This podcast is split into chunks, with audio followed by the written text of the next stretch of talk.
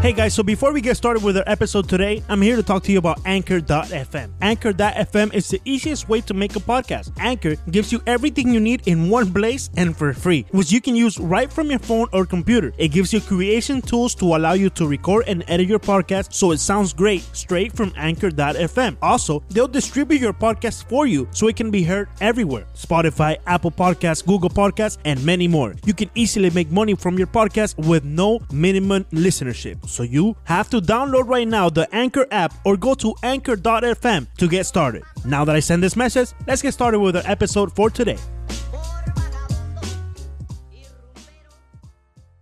Bienvenidos a una edición especial de 5 Razones Podcast. Como siempre recordándoles que formamos parte del network de Five Reasons Sports. Hoy vamos a hablar de la final de la Major League Soccer. Tenemos un invitado especial directamente desde Atlanta en donde se va a llevar a cabo la final. Nuestro compañero Alejandro Villegas, también de 5 Razones, va a estar allá presenciando dicho evento con el invitado que tenemos hoy. Como siempre, rápidamente para que nos sigan en las redes sociales, la principal, arroba Five Reasons Sports, ese 5, ese 5, ese número. Nuestra, nuestra cuenta es arroba 5 razones POD. Yo soy Ricardo Montes de Oca, mi cuenta es arroba Ricardo de Montes, Leandro Soto, arroba Soto Leandro guion bajo y Alejandro Villegas arroba Alejandro BG32.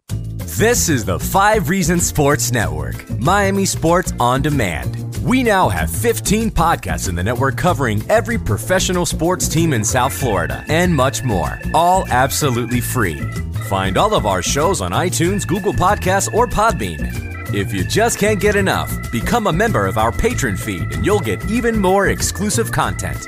Here's a sneak peek of what you'll hear on the upcoming episode of our newest show, The Chamber Podcast. We're now joined by Dr. Peter Marciante. There's a local sports team down here hampered by injuries right now. If a team is ravaged by injuries, how much do you put of, of that into the training staff and the physical therapist? Unfortunately, I put a lot on it. Now, what they've done is they've, they've blocked out all external doctors to have total control, and I'm not sure it's working that well. But there needs to be a little bit more freedom, and guys need to be also take charge in, in their own health care. They can't just go to a team who's trying to manage 100 players. If you're interested in advertising your business on any of our podcasts, reach out to us at number 5 Reasons Sports on Twitter. To stay up to date with all of our shows, enter 5 Reasons in your search bar and then hit subscribe. Estamos conversando con Octavio Sequera, que ahora trabaja para la MLS y quien está, por cierto, en Atlanta, ya en la previa a lo que es la final de la MLS, la MLS Cup. Octavio, cuéntanos un poco cómo está el ambiente allá en Atlanta, ya cuando faltan apenas un par de días para la final, cuando, en el momento en el que estamos grabando esto. Es interesante, muchachos, porque realmente es un ambiente único esta ciudad no gana un campeonato de 1995 y hay que pensar en el fracaso que sufrieron con los Falcons, eh, el equipo del cual comparte el estadio con, los, con el Atlanta United ahora del Tata Martino. Engloba muchísimo esta final para nosotros los venezolanos. Tiene, pues, que al menos un venezolano será campeón. Banderita. Sí, banderita. al, menos, al menos un venezolano será campeón. Eh, ya un venezolano es el MVP. Eh, Giovanni Savarese puede ser el primer técnico venezolano en ganar un título de MLS. Los hermanos argentinos también tienen representación. Es, el país con mayor representación, Argentina, después de los Estados Unidos en esta final. El antiguo MVP, el del año pasado, Diego Valeri, es argentino, ahora está en Portland. Entonces es una final que tiene muchísimos elementos. Es el ciclo de, o perdón, el cierre del ciclo de Gerardo Tata Martino, que después de esta final se irá posiblemente pues a dirigir la selección de México y para el conjunto de Atlanta varios jugadores, entre esos el propio José Martínez, envueltos en rumores de cambio. Entonces, eh, el ambiente es espectacular, en, cualquier rincón de la ciudad se vive eh, la MLS. Hay que recordar que esta ciudad es la, la, digamos, la entidad o la localidad con la mayor cantidad de fanáticos que ha llenado un estadio en este año en los Estados Unidos, con un promedio, no un promedio, pero con una cifra tope de 73 mil personas. Se espera justamente que el sábado 73 mil o 75 mil personas llenen el Mercedes-Benz Octavio, ¿qué tan importante para el desarrollo de la liga es que Atlanta esté en la final y obviamente que se juegue este encuentro allí, entendiendo que la franquicia es nueva, pero también sabiendo el apoyo que ha sido, yo creo que la liga ni nadie se esperaba que, el Atlanta United tuviera un apoyo como el que ha tenido en estos años de, eh, eh, desde que fue fundado. ¿Qué tan importante, importante para la liga, que vamos a estar claros, tiene una proyección enorme ahora mismo, qué tan importante es esto que estamos por ver en, en Atlanta? Justamente eso, Ricardo. lo más importante es la proyección que puede hacer. Lo más importante es que saber que viene una generación de relevo de futbolistas sudamericanos, centroamericanos y estadounidenses que están encontrando en la Major League Soccer ese puente hacia Europa. Es colocarlo de esta manera, nunca pretender que por los próximos 5 o 10 años la MLS vaya a sustituir a Europa como las grandes ligas del fútbol, jamás. Pero se está logrando ya entablar ese puente y vemos ahora como el técnico, por ejemplo, de la selección de Estados Unidos, Greg Berhalter, es un producto de la MLS. Vemos ahora a Tata Martínez yéndose a México posiblemente después de estar dos años en MLS. Eh, Miguel Almirón, Joseph Martínez, jugadores que eh, todavía están en plenitud de condiciones, jugadores sumamente jóvenes que en el caso de Joseph pudiese regresar a Europa tan pronto como en febrero. Almirón se iría al Newcastle de la Premier League, el paraguayo, como él muchísimo. Y lo más interesante es que se sigue desarrollando talento. Atlanta United, justamente donde estamos ahorita, es la academia. Son las instalaciones espectaculares, son instalaciones de primer nivel. Eh, y yo estoy seguro que obviamente cuando llegue a la ciudad de Miami, ese, ese equipo, ustedes van a darse cuenta de cerca lo importante y, lo, y cómo trabaja la Major League Soccer. No es solamente el, el, partido como tal, sino todo el conjunto de academias, entrenadores e influencias que tienen de todas partes del mundo. Y justamente eso te quería preguntar, porque qué tan optimista, viendo el éxito que ha tenido el Atlanta United, qué tan optimista puede estar David Beckham aquí en Miami con la franquicia, el propio Landon Donovan, que también quiere tener la suya propia en, en San Diego, qué tan optimista eh, están ellos viendo el resultado de Atlanta y si es factible que en estos dos mercados, Miami y San Diego, pueda darse algo por lo menos similar a lo que está ocurriendo en Atlanta. Mira, Ricardo, no solamente Atlanta, porque Atlanta fue el 2017 y ha sido el fenómeno. Claro, el estadio que de las 73 mil personas, 75 mil personas. E, e, ese es el estadio y es lo que acapara la, la atención. Pero este año debutó el LAFC con Carlos Vela en Los Ángeles y era un estadio de 25 mil personas y no hubo un partido en el cual no bajaran de 25 mil personas. Es decir, las dos últimas franquicias, perdón, las dos últimas franquicias que han debutado en la liga lo han hecho en, en la máxima de sus capacidades en cuanto, a, en cuanto a público se refiere. Las dos franquicias que han debutado últimamente, Atlanta y Los Ángeles, han llegado a playoff en sus, primeros, en sus primeras temporadas. Atlanta lo hizo el año pasado, fue eliminado en, play, en, en tanda de tiros penales. Este año Los Ángeles fue eliminado en la primera ronda, pero llegaron a los playoffs de la misma manera. Entonces, a nivel competitivo y a nivel de fanáticos, la vara está bastante alta. Creo yo que el año que viene, Cincinnati no va a tener el mismo impacto que ha tenido Atlanta y ha tenido Los Ángeles por temas de mercado. Entonces, eso quizás puede bajarle un poquito la presión a Miami para el 2020,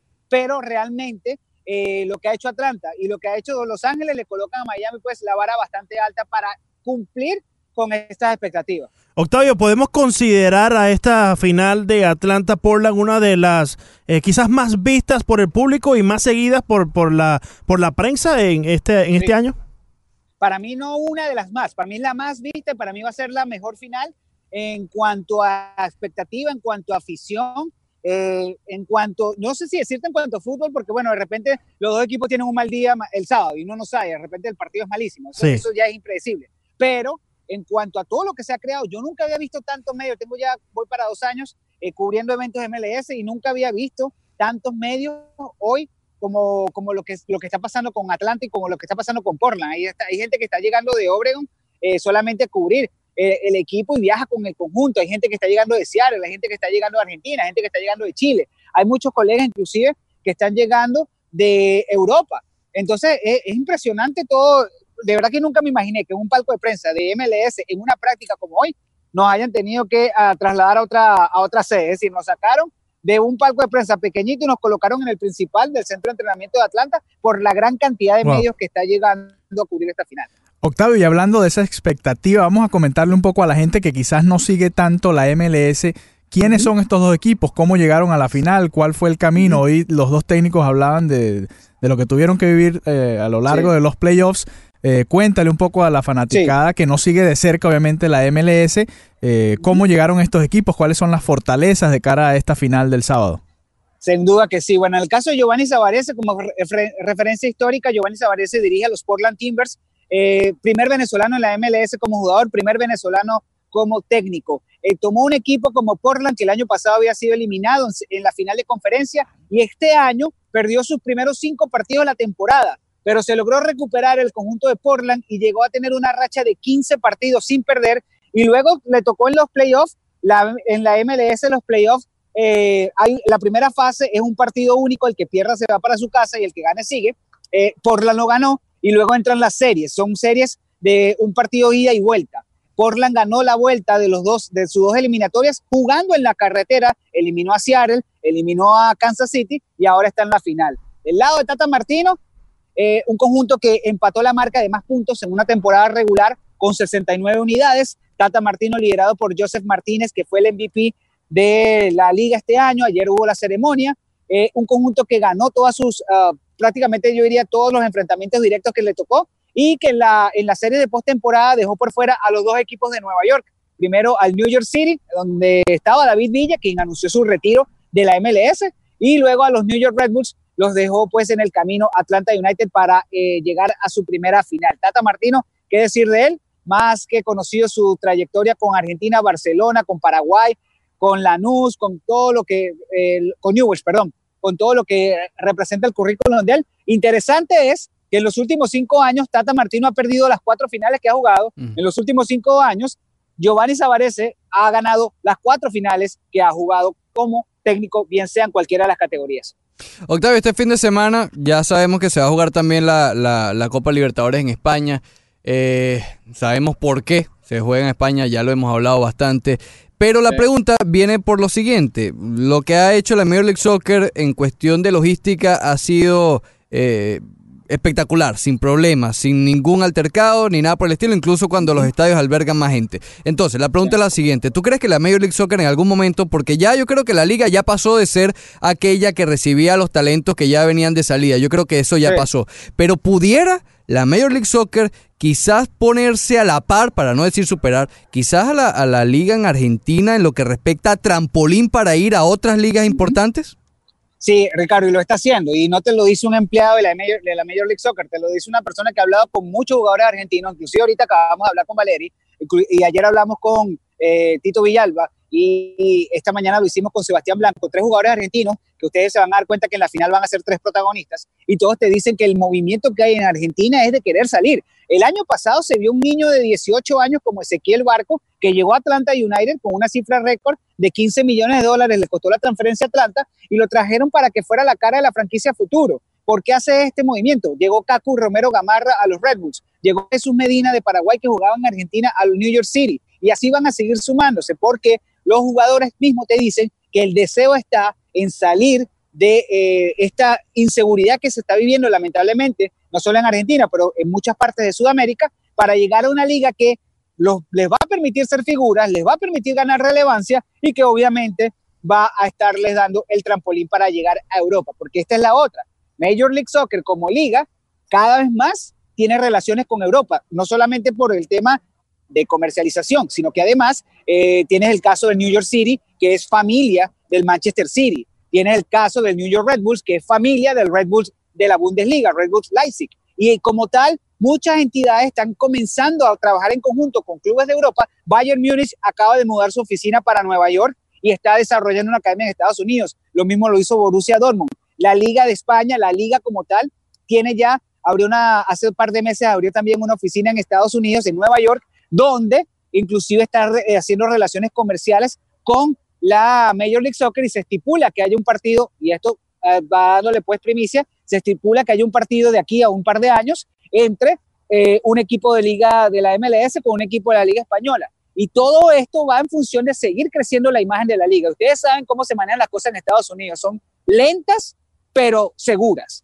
Y va a seguir tomando tiempo, para mí el Mundial del 2026, donde Estados Unidos va a ser sede principal junto a Canadá y a México, es la vitrina interesantísima, la principal, para entonces determinar si ya dar ese paso y colocar a la MLS al menos entre las 10 mejores del mundo. Octavio, hablemos de Greg Berhalter, quien se convirtió en el nuevo técnico del de, equipo de la nación de los Estados Unidos. ¿Piensa que se cometió un error al traer un técnico tan joven, un técnico que quizás no tiene tanta experiencia con un grupo que también está dentro de sus primeros pasos en el fútbol mundial?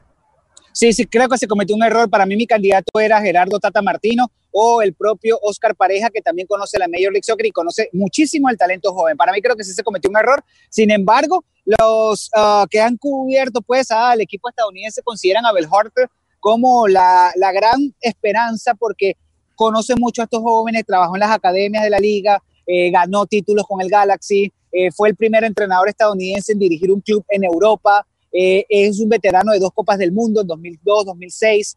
Ah, yo no cuestiono el, conocimiento de Berhalter como, como entrenador, ni mucho menos lo que pueda manifestar y, repartir a los, a los jugadores. Lo que sí cuestiono es que Estados Unidos, si bien es cierto, hubo entrevistas con Mourinho, hubo entrevistas con Guardiola, yo creo que Estados Unidos debió dar un golpe de autoridad eh, de tener un, entrenador quizás más reconocido. Eh, para mí el candidato, otro candidato, perdón, era Matías Almeida, que acababa de salir de Chivas de Guadalajara y que había sido campeón del, de la Conca Champions, que va al Mundial de Clubes. Eh, creo que Estados Unidos está en capacidad de tener ese gran nombre ahora y creo que en ese sentido México le está dando, digamos, un golpe de autoridad al traer al Tata Martino porque la experiencia y el lado curricular favorece pues a, quien debería ser, de acuerdo a todos los reportes, el próximo técnico de la selección de México, Tata Martino. Octavio, dos cositas antes de finalizar y despedirte y gracias por atendernos desde Atlanta. Primero, ¿qué jugadores norteamericanos jóvenes eh, vamos a ver pronto en la selección eh, de, la MLS, obviamente, del patio eh, aquí en la MLS? ¿Qué jugadores vamos a ver o que deberíamos ponerle un ojo para la selección norteamericana? Lamentablemente se fue hace una semana y era Tyler Adams, el centrocampista de los New York Red Bulls. Para mí es la cara de la selección. Eh, ya, y te digo que se fue hace una semana porque justamente partió de los New York Red Bulls al Red Bulls Leipzig en la liga alemana. Eh, yo creo que vamos, mira, presten la atención a Daryl Ebovici, va a ser, es delantero de Portland Timbers, es atacante, fue delantero medio y, de ala también. Eh, presten atención a ese muchacho. Eh, hay un portero muy bueno de Columbus que se llama Zach Stefan, Ah, y todos están justamente pues en ese proceso de madurez en la liga. Yo no sé si están a nivel de Christian Pulisic o de Bobby Wood, que están en Europa, pero realmente son nombres que están dándose a conocer. Y muy importante, muy importante es el hecho de que siguen trabajando en la, en la MLS y están logrando pues esa exposición en los clubes europeos. El otro tema que te quería tocar y volviendo un poco a Miami es qué, es, ¿qué se sabe en la MLS sobre el estadio eh, de Beckham, del equipo de Beckham, del Inter Miami. ¿Alguna novedad al respecto? No, la novedad es que a finales de mes, eh, bueno, a finales de mes no, antes del 22 de diciembre siempre eh, hay una reunión anual en la que el comisionado no es necesariamente una reunión física, puede ser una reunión telefónica, es una llamada conferencial. como ya Miami es parte de la liga, porque ya Miami al recibir pues el hecho de tener otorgada la franquicia, ya Miami es parte de la liga, se espera pues que participe Marcelo Claure, también David Beckham, para hacer una especie de balance de los proyectos presentados. Hace un mes y medio, casi dos meses, ya se había entregado la maqueta del estadio, la Major League Soccer lo aprobó, recordando pues los parámetros que tiene que tener un mínimo de 25 mil asientos y garantizar vías de transporte. Esto supuestamente está preaprobado, pero eh, no se descarta la posibilidad de compartir estadio con los Marlins, al menos por el primer año. Una cuestión que a la, a la liga, te lo digo de primera fuente, no le gusta para nada. De hecho, todavía están tratando de salir del Yankee Stadium eh, en Nueva York. Y, sería una opción bastante desagradable, pero no va a dejar de ser el estadio el problema para que Miami juegue en el 2020. Todo apunta a que Miami va a tener eh, su temporada arrancando en marzo, febrero, perdón, del 2020 y que ya a mediados del año que viene debe estar listo pues el estadio y antes de eso la otra novedad es presentar el cuerpo técnico que se espera para entre enero y febrero eh, porque en enero a finales hay una reunión de media marketing y se esperaría que al menos alguien de Miami, al menos alguien ya compuesto fijo como técnico, vaya a esa reunión también para dar a conocer los planes de Miami. Así que vienen novedades, vienen anuncios y hay que estar bastante pendiente de eso. Octavio, manteniéndonos en el tema de Miami y el fútbol, creo que pronto vamos a tener la oportunidad de disfrutar aquí en la Ciudad del Sol. Beckham ya tiene quizás en la mira a un jugador brasileño bastante importante, Neymar Jr., por lo menos en un acuerdo verbal que pudimos ver dentro de una entrevista que eh, tuvo Beckham con el brasileño astro Neymar Jr. ¿Qué piensas de, esa posible ficha? Eh, dice que no le va a pagar mucho por, por lo menos por 10 años.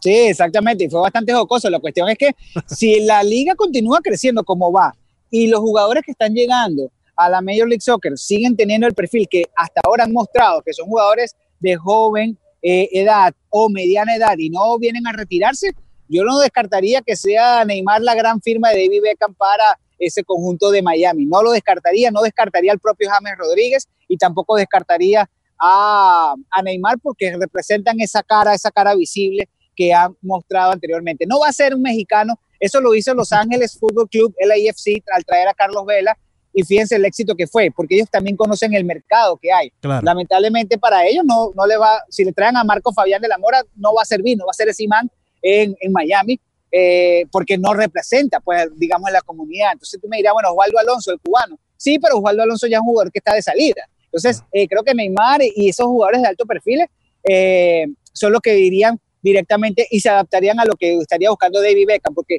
si hablamos de alto perfil, yo no creo que todavía exista, al menos en Estados Unidos, alguien de un mayor perfil que David Beckham. O sea, todavía no. Ah, David Beckham todavía es la imagen principal de lo más cercano a, al marketing a nivel mundial que pueda representar la MLS. Yo creo que eh, todavía David Beckham tiene esa imagen y si va a buscar un jugador de esa categoría, obviamente que el nombre de Neymar tiene que estar allí. Muchísimas gracias, Octavio, por regalarnos estos minutos. Antes que te vayas solo, te voy a pedir algo. Una sola cosa este fin de semana. Ten cuidado con Villegas, por favor. ¿Qué acote, cuidado. muchacho? Es peligroso, Por muchacho, favor. No, no, no, no, no al Ten contrario, cuidado. bienvenido, bienvenido sea, ya vamos a estar trabajando juntos y bueno, por supuesto, una alegría para mí verlo por acá. Cuidado con banderita. Gracias, Octavio. Un abrazo. Se junte pelo. Abrazo, Cuidado muchachos. con banderita.